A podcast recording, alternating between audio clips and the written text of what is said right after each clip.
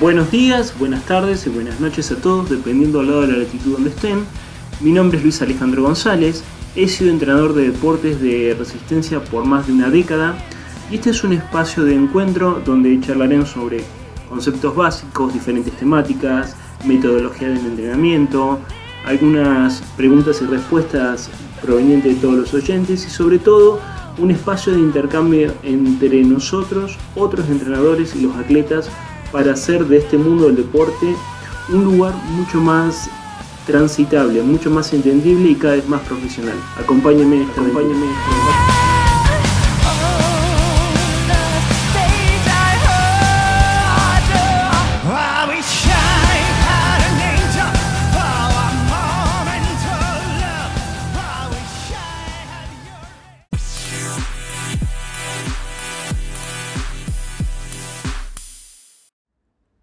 Hola, ¿cómo les va a todos? Bueno, em, como bien saben los que vienen escuchando cada capítulo del podcast, nosotros hemos comenzado con bases em, muy básicas de matemática y física. Luego seguimos con bioenergética y seguimos hacia el tipo de fibras musculares y su función. Y posteriormente comenzamos a desarrollar los diferentes hitos fisiológicos. Describimos algunos modelos donde se encuadran estos hitos fisiológicos para poder ser entrenados y cómo van afectando el rendimiento. Hemos hablado de cinética del consumo máximo de oxígeno, hemos hablado de cómo entrenar estas, estas eh, variables fisiológicas, eh, cómo ajustar los patrones de carga, hemos hablado de cómo sistematizar esos patrones de carga buscando los efectos deseados en zonas de entrenamiento e inclusive hemos trabajado eh, por mito y por evidencia científica diferentes formas de hacer, ¿sí? Em, y está todo muy bien y, creo que hemos intentado, por lo menos desde nuestra parte, sentar las bases lo más sencillas y simples posibles para que las personas puedan entender e interpretar y generar más preguntas e interrogantes para mejorar su forma de, de entrenar. Ahora, hemos entrado en un punto, me parece, que ya tenemos que pegar un salto de evolución. ¿Y qué quiero decir con pegar un salto de evolución? Tenemos que poner muchas cosas en práctica. Para poner cosas en práctica, el movimiento o la acción que genera una modificación o un cambio, eh, indudablemente, y esto es un concepto que ha, cambiado, cambia y cambiará constantemente a medida que tengamos más herramientas de análisis, tenemos que hablar de lo que es la economía de movimiento. Cuando yo hablo de economía de movimiento, me refiero a cómo obtener los máximos resultados, cómo desplazarme lo más rápido posible durante el mayor tiempo posible con el menor costo energético. Quiere decir, me vuelvo económico. Obtengo más entregando menos. O por lo menos intento entregar menos la mayor cantidad de tiempo. Eh, por supuesto que existen diferencias morfológicas, eh, estructurales y mm, antropométricas básicamente eh, de un atleta a otro, de la misma raza, de diferentes razas, del mismo género, de diferentes géneros, de la misma población, de distinta población, etcétera, etcétera, etcétera. Y todo esto ha sido de a poco sistematizado, encuadrado, estudiado y tabulizado para poder eh, tener un punto de referencia que me permita clasificar a un atleta, no encasillar, clasificar a un atleta en un punto o el otro para saber medianamente cuáles estrategias podrían ser más efectivas a la hora de generar un plan de entrenamiento. Con esta pequeña introducción yo debería hablar de dos cuestiones que han realmente han cambiado en, mi forma de pensar, inclusive la semana pasada, la semana pasada yo estuve en España con el profesor, haciendo una capacitación de formación de biomecánica de ciclismo con el profesor Javier Sola en su instituto Training for All, eh, en la cual él puso en palabras muy simples un concepto que yo siempre lo he tenido, pero lo he tenido muy complejo, que es en el estudio biomecánico del movimiento para generar una economía de movimiento, existen dos aristas. Una primera aproximación muy general, pero totalmente insuficiente, es la cinemática o la forma, la postura correcta que debo tener ante determinado gesto. ¿sí? Y después la cinética, que es esa cinemática, esa correcta postura, esa correcta forma en acción, adaptándose a diferentes circunstancias. Bueno, cuando yo modifico, cuando yo modifico alguna posición de mi cuerpo, reduzco el tamaño de mi cuerpo porque pierdo peso, mejoro alguna variable fisiológica, esa cinética se va modificando también. Entonces, es como un ciclo, no es que una cosa es no es que una cosa depende de la otra, sino que son cuestiones todas interdependientes.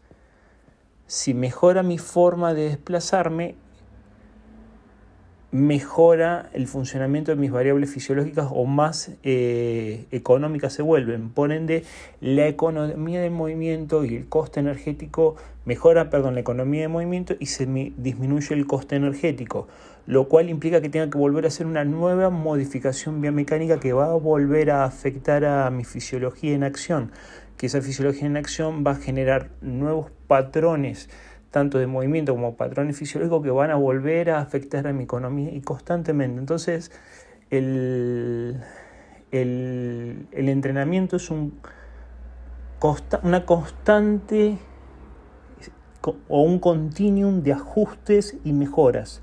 Un continuum de ajustes y mejoras, donde los entrenadores vamos construyendo por ciclos una mejora que después se va a manifestar en otra mejora, donde vamos a tener que reconstruir ciclos, etcétera, etcétera, etcétera.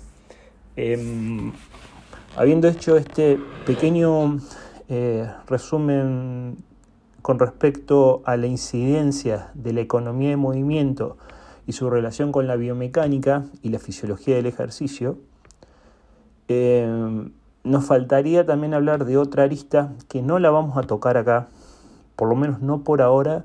Primero porque yo debo estudiarla muchísimo más, muchísimo más. Debo ponerla en práctica muchísimo más. Y segundo porque es un tópico muy largo, que es eh, las diferentes estrategias de apropiación de la técnica competitiva o de la técnica del deporte específico. Entonces, Deberíamos meternos en lo que son patrones motrices, deberíamos meternos en lo que son capacidades coordinativas y capacidades condicionales, deberíamos meternos en desarrollos de patrones motrices básicos y patrones motrices avanzados, deberíamos hablar del control motor, deberíamos hablar de la modificación de ese control motor en función a las circunstancias, deberíamos hablar de procesos de adquisición de movimiento como adquisición, estabilización y automatización. Deberíamos hablar de las condiciones en las cuales el deportista adquiere la técnica deportiva, condiciones facilitadas, condiciones normales, condiciones dificultadas. Tendríamos que hablar de la habilidad de los entrenadores para transmitir el conocimiento a sus atletas. Deberíamos hablar de muchas cosas. Todo eso, como resultante final, hacen a la economía de movimiento. ¿Cuál es la mejor forma de manifestar esto? Básicamente, em, a los entrenadores muchas veces nos llegan atletas con mucha experiencia motriz previa, inclusive nos llegan atletas que supongamos nunca han hecho, en el caso más común, triatlón, pero vienen de otro, de mucho entrenamiento de otro deporte. Entonces, los entrenadores tenemos que ser hábiles en saber aprovechar lo que el atleta posee ya lo que, con lo que viene y cómo podemos transformarlo y em, educarlo dentro del nuevo sistema eh, del deporte, de la complejidad del deporte, supongamos el triatlón, donde un atleta que supongamos que viene de la natación, tenemos que enseñarle a correr y tenemos que enseñarle a andar en bicicleta. Un atleta que viene del ciclismo debemos enseñarle que a nadar y debemos enseñarle a correr. Un atleta que viene del atletismo debemos enseñarle a andar en bicicleta y debemos enseñarle a nadar. Y un atleta que ha tenido experiencias previamente en el triatlón tenemos que perfeccionar y mejorar por ciclos determinadas actividades. Eh, entonces, todo esto hace no solamente el proceso de entrenamiento, sino que afecta y se ve reflejado en la economía de movimiento. Em, hecho esta, este punto y, habiendo hecho todo este desarrollo, que espero que haya quedado claro el por qué es tan importante de alguna forma, em, vamos a empezar a hablar de la economía de las tres disciplinas básicas que componen el triatlón, en este caso, que es donde más me especializo, que es la natación, el ciclismo y el atletismo. Entonces, en este punto vamos a comenzar a hablar de la economía de movimiento aplicada a la natación.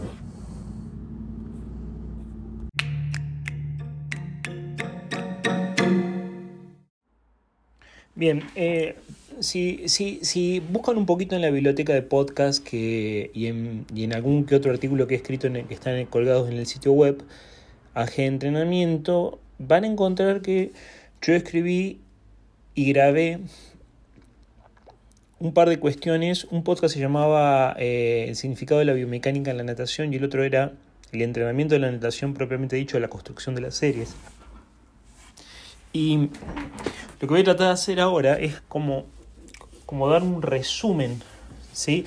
Les confieso algo, no tengo ningún, esta vez para grabar este podcast no escribí ningún guion previo, ni hice cuadritos como suelo hacer, ni llené mi, mi, mis paredes, de, eh, los, los pizarrones de mis paredes de gráficos, porque em,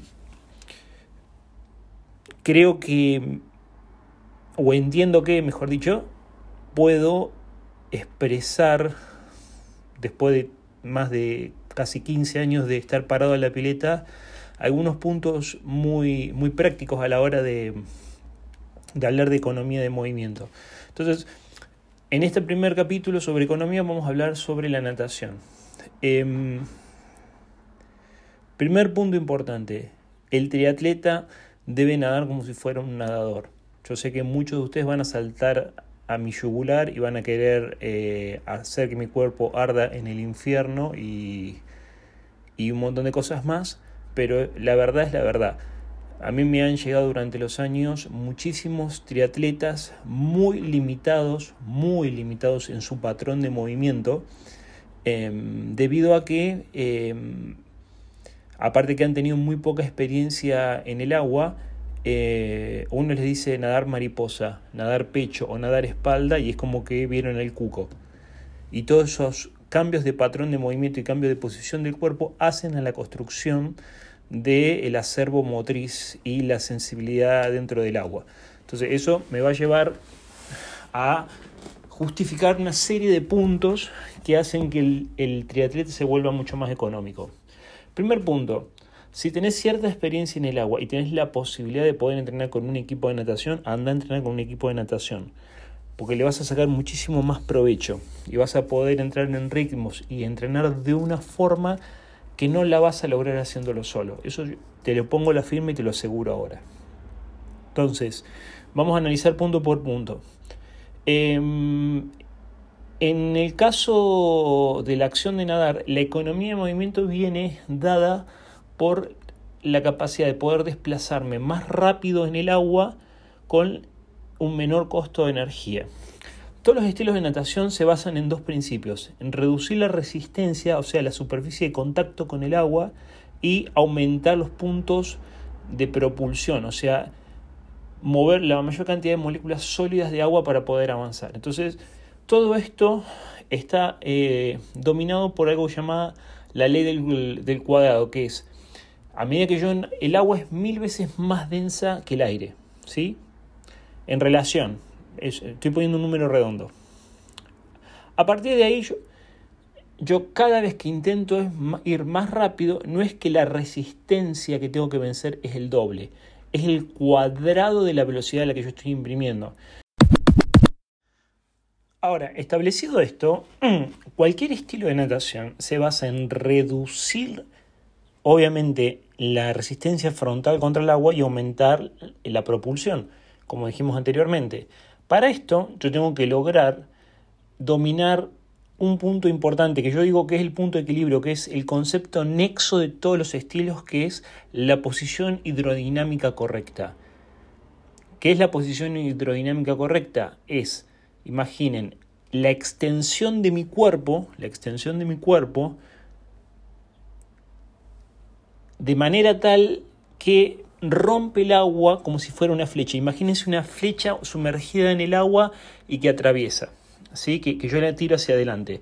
Hagan la prueba, simplemente por, por el, por el solo hecho de, de probar. Imaginen la tabla para patear, pónganla vertical e intenten caminar o correr con la tabla vertical delante del pecho de ustedes y después acuesten la tabla, pónganla en forma horizontal e intenten correr. Van a, van a notar rápidamente que si está en posición vertical la superficie de contacto es mucho mayor, por ende la resistencia a vencer es mucho mayor y tengo que hacer más gasto de energía y si está horizontal obviamente la resistencia es menor y yo puedo desplazarme en forma mucho más rápida. Entonces, ahí entendiendo el concepto de la posición hidrodinámica correcta, que es el cuerpo en una extensión tal que me permite desplazarme en un medio líquido con la menor superficie de contacto posible, ya van a entender que logramos el primer objetivo que es reducir la resistencia de, eh, de choque y mejorar el, los puntos de, de apoyo sobre el agua. Ahora, no los, perdón, no los puntos de apoyo sobre el agua, sino mejorar la posición de mi cuerpo en el agua. A eso tenemos que imprimir la velocidad. Para imprimir velocidad, cualquier gesto, yo siempre les explico a los chicos que el cuerpo tiene una línea media. Cualquier gesto que yo produzco debe estar lo menos alejado de esa línea media. Obviamente que no puedo explicar cuestiones técnicas a través de un audio porque es muy complejo. Si quieren cuestiones técnicas les, grabo un video en la pileta, no tengo ningún problema. Pero eh, el concepto es que cualquier gesto que yo realice para poder avanzar, mientras más cerca se encuentran mis brazos o mis piernas en la línea media de mi cuerpo, más sencillo va a ser para mí poder avanzar. Acá la pregunta lógica que se tendría que hacer, supongamos, cualquier estudiante de educación física, es de qué depende esa posición hidrodinámica correcta. Y acá comienzan los puntos. Depende de una muy buena flexibilidad de las articulaciones, específicamente hombros, codos, espalda, glúteos, rodillas y tobillos. Depende de tu flotabilidad o de float skills, como, como aparece en la, en la, literatura internacional, que es el punto donde se encuentra tu centro de gravedad distribuido en tu cuerpo en diferentes posiciones y en función de si tengo mayor flotabilidad o menor flotabilidad, cuál va a ser mi mecánica respiratoria y si voy a tener que gastar mucha más energía usando las piernas o no. Ahora paso a explicar este punto. Yo que parezco un barrehojas cuando me meto en el agua, ¿qué quiere decir? Que mis piernas, mi centro de gravedad está muy bajo, está totalmente desbalanceado, entonces yo me pongo en posición de 45 grados cuando entro al agua, cuando intento flotar. Necesito para avanzar gastar mucha energía con mis piernas. ¿Por qué necesito gastar mucha energía con mis piernas? Porque necesito poner mi cuerpo en posición horizontal para obtener la mejor posición hidrodinámica posible. ¿Sí? Una persona que tiene mucha flotabilidad, que es muy fácil determinar la flotabilidad. Simplemente hagan que sostenga aire en los pulmones, háganla acostarse en el agua y se van a dar cuenta. Si tiene todo el cuerpo afuera del agua es porque tiene mucha flotabilidad. Háganlo hacer posición de bolita. Si toda la espalda en posición de bolita está por fuera del agua es que tiene mucha flotabilidad. Es muy sencillo determinar la flotabilidad. Lo que no es sencillo enseñar a flotar. Porque más allá de que es una condición natural, aprender a sostener esa posición natural en diferentes momentos del estilo de nado y en diferentes situaciones de carrera es muy eh, complejo. Y hay que entrenarlo mucho. A partir de que determino de que yo determino mi capacidad de flotabilidad, determino la, articula la, la movilidad articular que tengo en los puntos clave, determino mi fuerza postural, que no simplemente implica todo lo que es el transverso del abdomen y toda la musculatura abdominal, implica también y muy especialmente la tensión de los músculos de la espalda, de mis glúteos, de mis muslos, de mis brazos, etc. O sea, un, desarrollo equilibrado total de la tensión. Eh, implica cuánto tiempo yo ahora puedo sostener esa postura. ¿Sí? ¿Cuánto tiempo puedo sostener esa postura? ¿Por qué? Vamos a suponer el estilo crawl. ¿sí?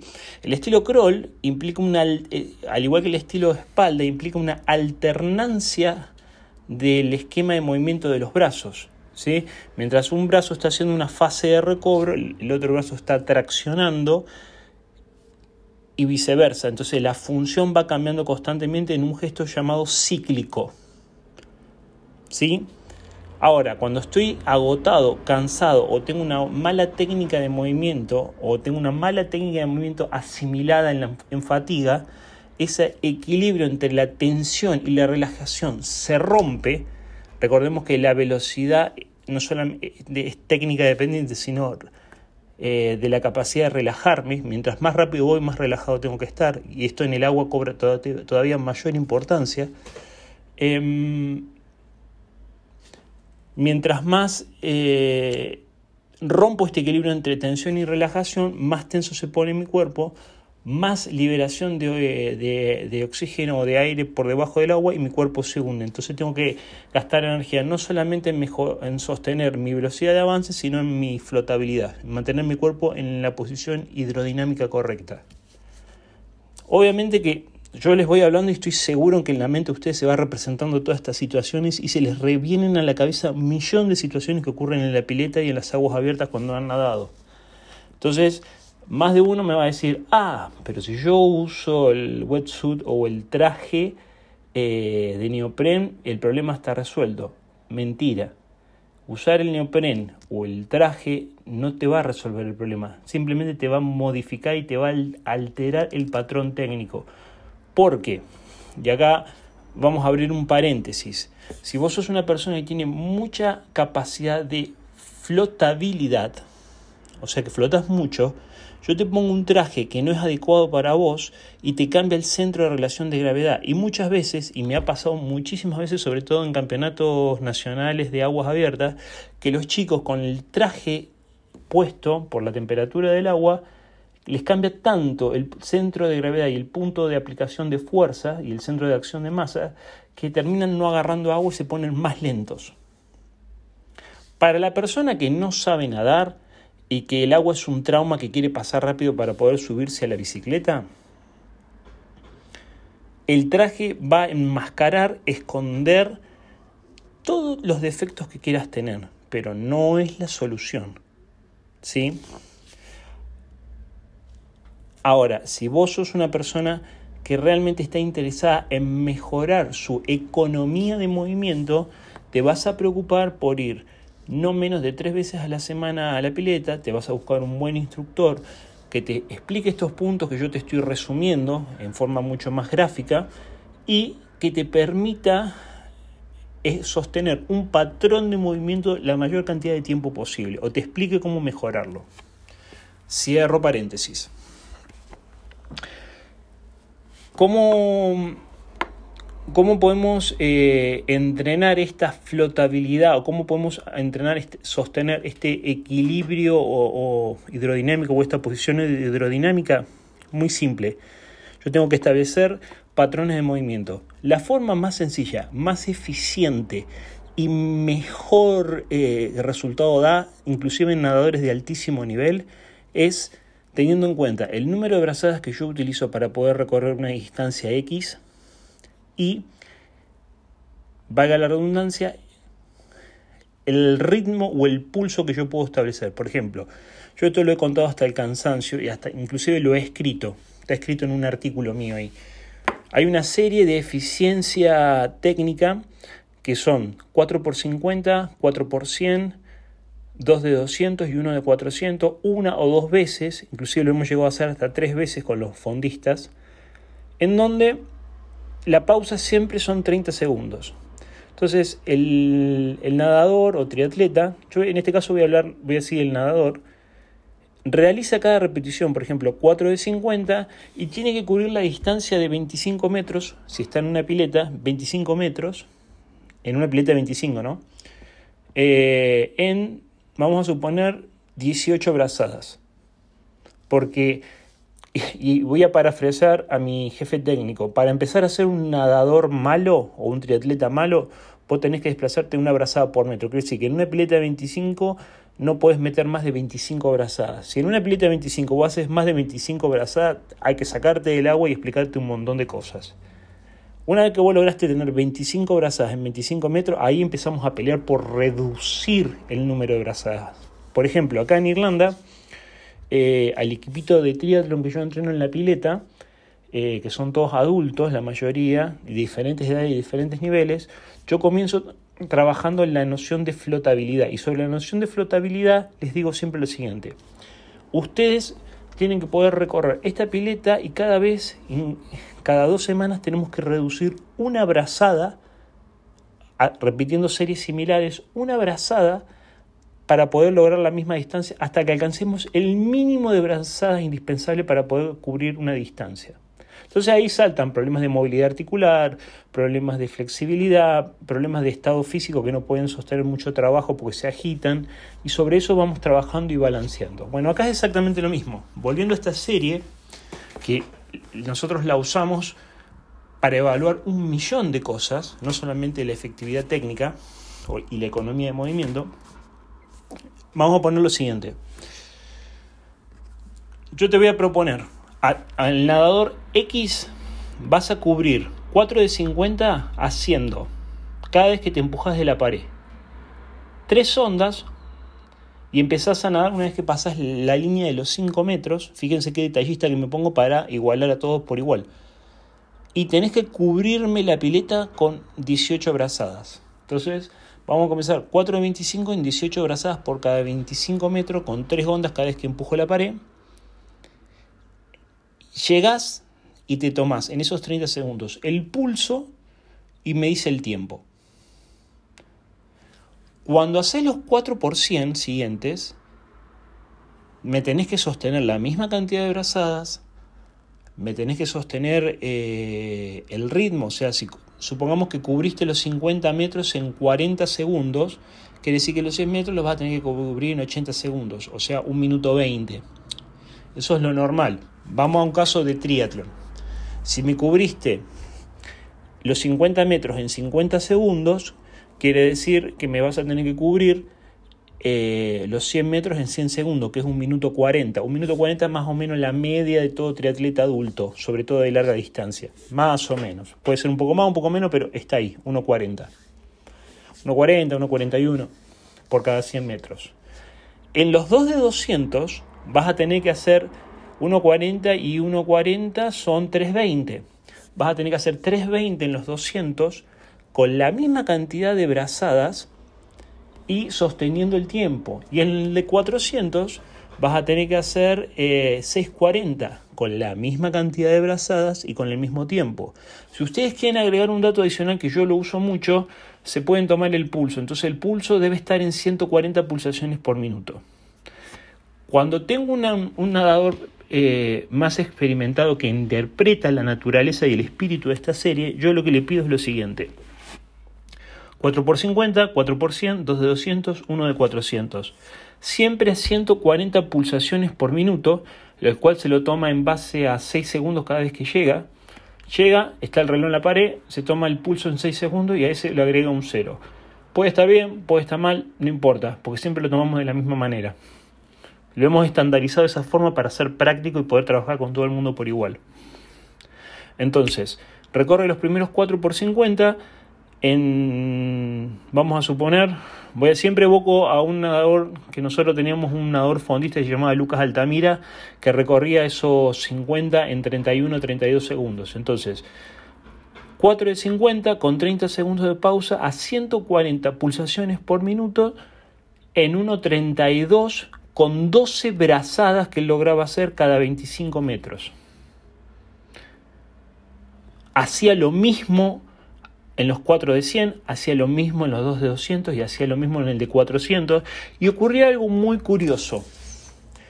Cuando, cuando me daba cuenta yo que se ponía más económico, o sea, que su consumo de oxígeno se equilibraba, que su necesidad de, de, de, movimiento se estabilizaba y, y, iba a caer más rápido, cuando al mismo pulso y con la misma cantidad de brazadas, en la mitad de la serie el chico se ponía mucho más rápido. En, vez de nadar en 32 segundos, empezaba a nadar en 31, 29, 31, 29 y cada vez iba más rápido, más rápido, más rápido, sosteniendo como variable eh, fija el pulso y el número de cantidad de brazadas. Eso obviamente porque era un nadador muy entrenado, un chico que nadaba entre 80 y 90 mil metros por semana. Entonces, de acá sacamos un concepto. La economía de movimiento dentro de la pileta también depende del volumen, no solamente del modelo técnico sostenible en el tiempo, sino también del volumen. ¿Qué ocurre? Cuando vos lográs eso, cuando vos lográs esos parámetros, empezás a utilizar menos oxígeno para poder realizar el mismo trabajo y empezás a ir cada vez más rápido. Entonces ahí se da el concepto de economía de movimiento o economía de carrera. Pero tenés parámetros fijos. Yo porque tengo esa serie muy conocida, la usé mucho tiempo. Ustedes pueden usar la serie que ustedes quieran. O el entrenador puede diseñar la serie en función al nivel de la atleta que tiene con el que está trabajando y, e, e ir haciendo que esa serie evolucione a medida que evoluciona el deportista. Pero lo importante es que si vos tenés parámetros fijos asociados al gesto y los vas repitiendo, repitiendo y repitiendo y cada vez complejizando más y cada vez se estabilizan más, quiere decir que vos te vas volviendo cada vez mucho más económico. Acá no entré, no entré eh, en relación a lo que es el patrón respiratorio porque es muy complejo explicarlo, ya lo voy a explicar en algún momento. Eh, pero básicamente eh, ese es el concepto de economía. ¿Cuándo se rompe la economía de carrera? Y voy a volver a este mismo chico. Esta serie, según mis cuadernos, esperen que no les quiero mentir, esperen que reviso acá. Esta serie, que la tengo anotada, que es del año del año del año 2012 2012, fíjense el tiempo que que, que, fue tomada esta serie, 2013, perdón, está comparada con el 2012, 2013. Esta serie, eh, yo noté al pie de página un día acá. Lucas rompe el modelo técnico y comienza a nadar más lento metabólicamente después de que esta serie es repetida tres veces. 4 por 50, 4 por 100, 2 de 200, 1 de 400. Con Lucas la llegamos a meter hasta 4 veces a la semana, 2 veces en la semana, perdón, 2 veces a la semana, 4 veces la serie. Entonces, ¿qué pasaba? El chico en la primera serie calentaba, en la segunda serie se volvía mucho más económico. En la tercera serie volaba y en la cuarta serie se empezaba a romper el modelo técnico. ¿Qué pasaba? En el caso de él no subía el número de brazadas, en el caso de él subía el pulso. A una misma cantidad de brazadas y a un mismo ritmo el pulso empezaba a elevarse. Eso quería decir que estaba desequilibrándose su fisiología. En otros atletas, esto me ocurrió solamente con él, en otros atletas usando la misma serie, lo que empezaba a ocurrir que era, era que en la tercera serie empezaba a aumentar el número de brazadas para poder sostener el tiempo y obviamente como aumentaba el número de brazadas aumentaba la frecuencia de las mismas y al aumentar la frecuencia aumentaba el pulso. Entonces se rompía ese equilibrio de economía de movimiento. Dato curioso y de color, que esto también ya lo expliqué creo hace uno o dos años atrás. Cuando Lucas entraba en su mejor modelo económico o momento económico, para así decirlo, nosotros le tomamos un 50 o un 100 de arriba desde el cubo y el chico siempre estaba a un segundo o, me, o medio segundo cerca de su mejor marca de 100. Va, recordemos que este chico era fondista, entonces su mejor marca de 100 creo que era 50 y 55, 98 en ese momento, y el chico era capaz, haciendo solamente esa serie, cuando entraba en su mejor momento de economía, de hacer 57, 3, 56, 92. O sea, y no hacíamos un solo gesto de velocidad, simplemente el chico se volvía económico. Entonces, moraleja a todo esto. Cuando vos tenés parámetros establecidos en tu deporte, que los frecuentás constantemente y tenés dominio de las habilidades previas necesarias, tu cuerpo está preparado para poder cumplir con esas condiciones de la serie y tenés un control constante de esa serie, se vuelve mucho más fácil interpretar en dónde te vuelves más económico, en qué momento te vuelves más económico y en qué momento rompes esa economía de carrera. Voy a evocar otro ejemplo para que ustedes me entiendan. Con ese mismo chico y otros chicos más fuimos a un clasificatorio del Mundial de Aguas Abiertas que se hacía en, en la Patagonia Vietma en Argentina. Como se tuvo que organizar a último momento porque el primer clasificatorio se hacía en la ciudad de Santa Fe, pero el clima fue tan malo que hubo que suspender ese clasificatorio y se terminó definiendo en una pileta de 50 en el CENAR, en la ciudad de Buenos Aires, en el centro de alto rendimiento, em, se tomaron 5.000 metros a muchos nadadores que se presentaron. Quedaba un varón y una mujer para esa prueba, juveniles. Y después quedaba un varón y una mujer adultos, mayores. Em, ese chico nadó los primeros 4.000 metros a un pase de unos 6 perdón, un pase de 1,7 por cada 100 metros en pileta de 50 con 12, 24, 27 brazadas por cada 50 metros, repito, 27 brazadas por cada 50 metros y en los últimos 1000 metros empezó a nadar en 1.8 con 29 brazadas por cada 100 metros. Quiere decir que aumentó dos brazadas y subió un segundo el tiempo del pase de cada 100 metros. Entonces, ahí nosotros sacamos una conclusión muy importante. En la condición de la pileta, en una pileta de 50 metros, con una temperatura de 27 grados, en una pileta competitiva como es la pileta del CENAR, la estabilidad técnica, la economía de carrera de ese nadador era unos 7 en 26 brazadas perdón, 26 brazadas por cada 50 metros. Y ese equilibrio técnico, esa economía se rompía después de los 4.000 metros. Ahora, esos últimos 1.000 metros nadó clavado en 1.8 en 29 brazadas, 28, 29 brazadas. Entonces, cuando uno entrena mucho, y tiene tabulizado todos los gestos técnicos y, todos los patrones motrices y la eficiencia de los deportistas, es mucho más fácil entrenar la economía de movimiento, que es multifactorial y que es específica de ese deporte, porque la economía de movimiento no se manifiesta igual en todos los deportes.